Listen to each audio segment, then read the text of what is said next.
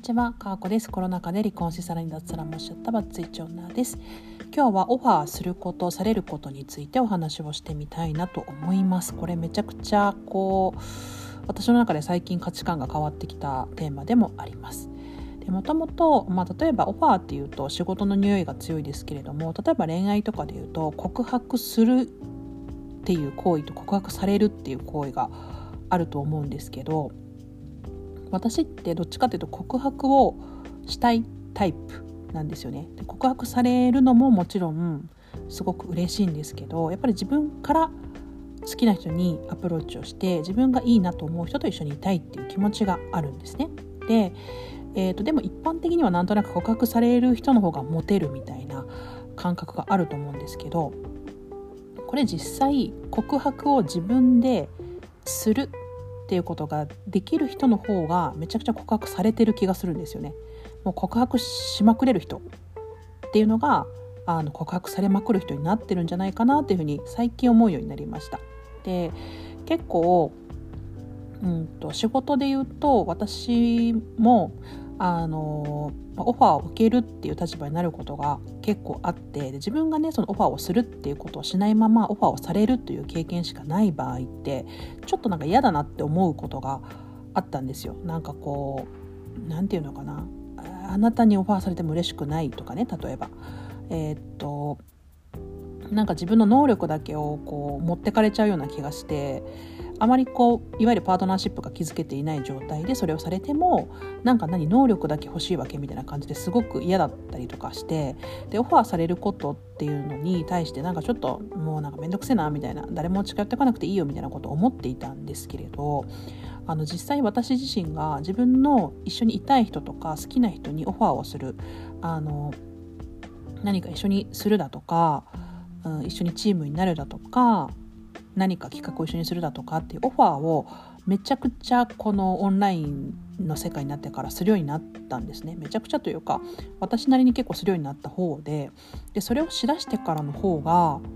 何て言うかな自分が望むオファーが来るようになりましたね。自分が望むような素敵な方からのオファーっていうのが増えました。あなんかやっぱこれって恋愛のさっき言ったね告白するあなたのことが好きって素直に言える人の方が素敵な方からあなたと一緒にいたいって言われる確率ってめちゃくちゃ上がるような気がしててこれは仕事においても同じなんだなってことを最近感じてきています。でえーと、とこの境地に至れるようになったのは私も最近なんですけど皆さん本当にオファーされることってめちゃくちゃすごいことですよ。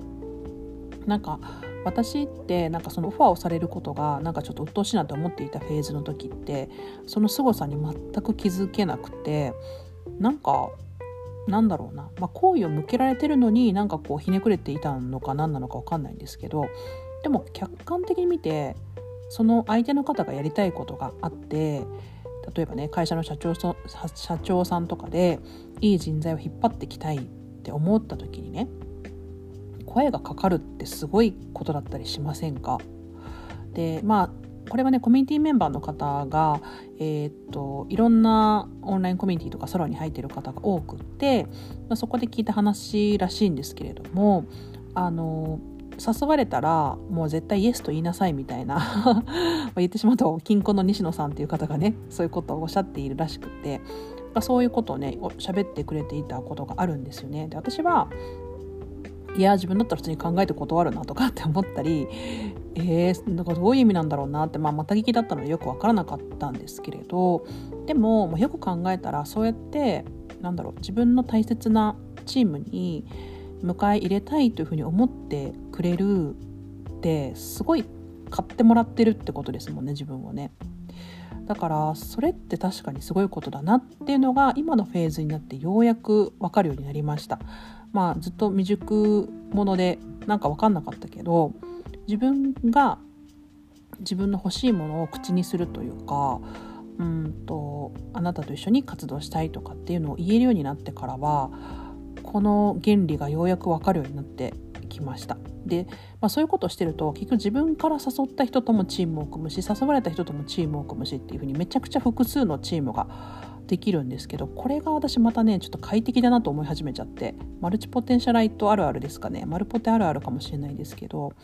なんか誰かのものだけになるっていうよりかはそういう再現もなく自由にいろんな人とチームが組めるようになって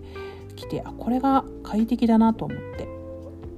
で、まあ、自分がオファーをする側になるとやっぱ自分が誘った責任みたいなものをすごい感じるんですけど誘われた